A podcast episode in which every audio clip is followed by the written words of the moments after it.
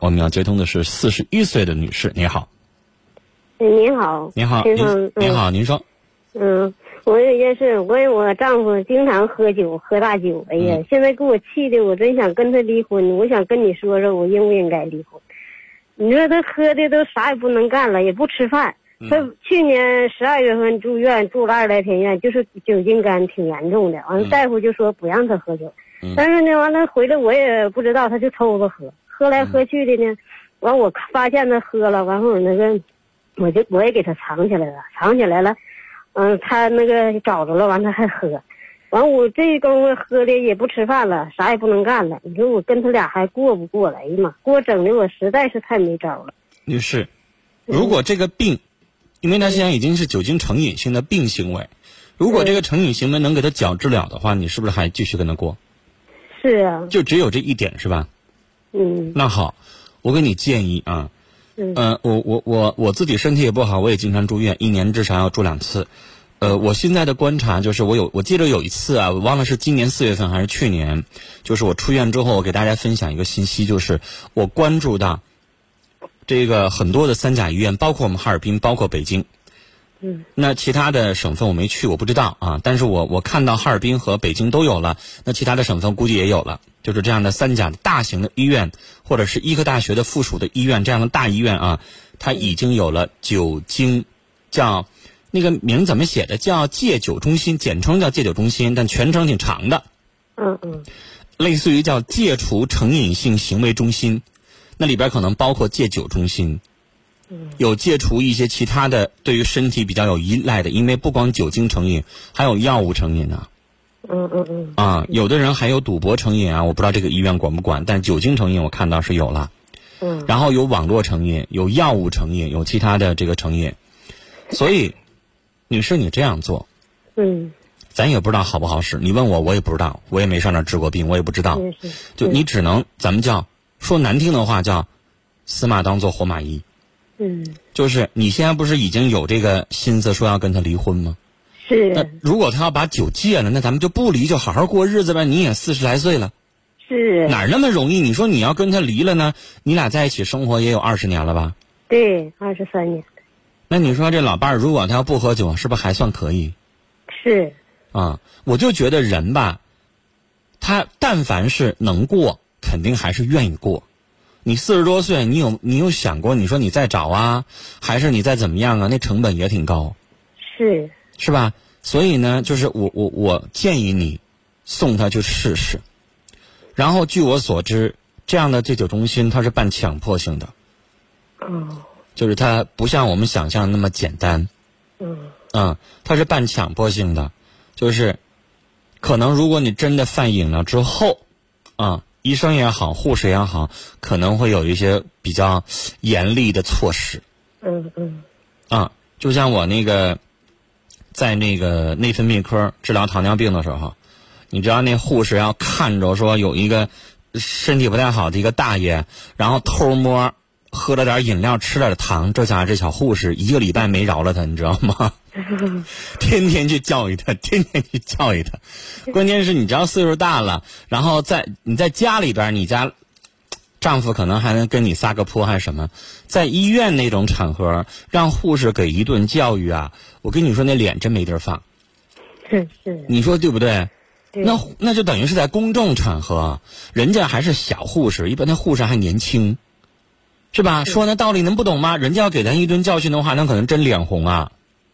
第二天你真，因为你知道吗？整个病房里边，咱不可能住那种高干病房，一个人一个屋的。你整个那个屋里边几个人，往少了说四五个人，往多了说十个人的也有，那都相互瞅着呢。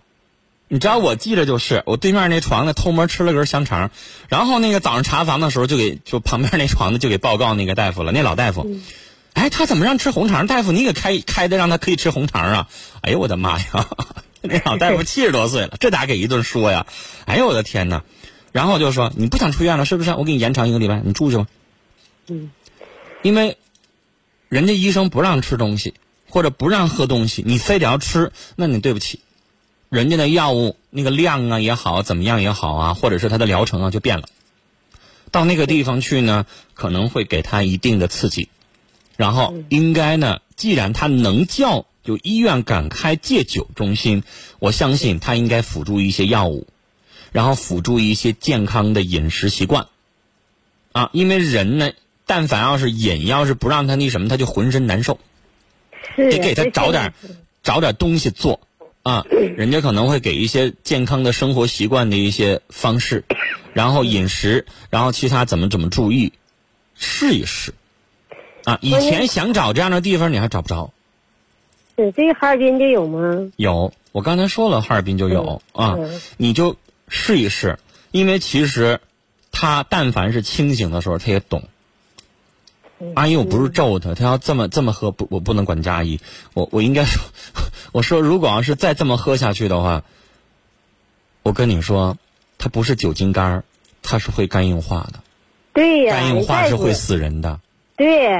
大夫，那个去年一诊断的时候，就是这肝硬化了，你知道，酒精性肝硬啊化，他不听话，你说回来还这么喝，可能是这个比较早期的肝硬化。哎，对对对。但是要是到晚期肝硬化，那就跟癌症一样，那就会死人了。是呗？你说，我说别人都知道，那你说他哥就不认了，他就说他那也跟我俩生气，你说完就知道喝酒，就是我不让他喝酒，完他就生气。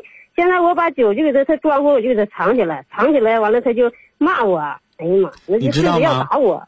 我第一次上那个内分泌科去看糖尿病的时候，我看到那些照片。你平时因为糖尿病人还跟跟他喝酒一样哈，就是你看不出来这个人身体有什么问题，嗯，你感觉不出来。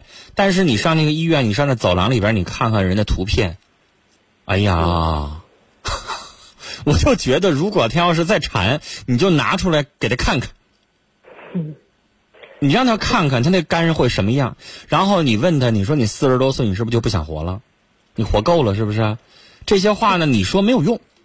嗯啊，那没办法，那咱只能花钱去请人说他。然后，如果你去完一次再不好使，我觉得到那个时候你再离婚，你到时候可能也寻思也行了，医生也管不了他，我也管不了他，那么地吧。但是嗯现在，但凡有一点机会，我还是建议你试试。嗯。啊，离婚不是最终的目的，最终目的他要能改了，不就好好过日子吗？是呗？你说我现在我这身体也不那么好，你说的，哎呀，我这是拼命似的干活，我们在农村打工，你说都挺辛苦的。你说，你说他就不好好的，你说我还不让我省心，你说我就嗯一个女儿，这马上还要结婚了。你说完了，你说他这一天还这样事儿，成天现在搁炕上躺着，也不吃饭，一天天躺着。完，我得上山去落柴火去，农村嘛，你说。他那肝已经严重伤到了，是。啊他现在整个劳动能力也好，各方面身体机能也好，肯定都跟着下降。那指定是。嗯、对呗，他一天成天喝也不吃饭，他能有劲儿吗？嗯呐，哎呀。你老爷们不吃主食，能有劲儿吗？这是呗，你说你给我气的没招没招的，我跟他俩。所以，我觉得您带他去看这个，也等于是救他一命。嗯。不光是不离婚的事儿。你说四十多岁，现在这人咋也得活七十多岁吧？过去咱不敢想，但现在你看活七十岁很正常的事儿吧？是。那他才四十多岁，现在就这样，就干就这样了，不想活了吗？不是？不行，你给他讲，真要是死那一天多吓人呢，谁敢想啊？嗯，好了，跟您聊到这儿，带他去看病啊。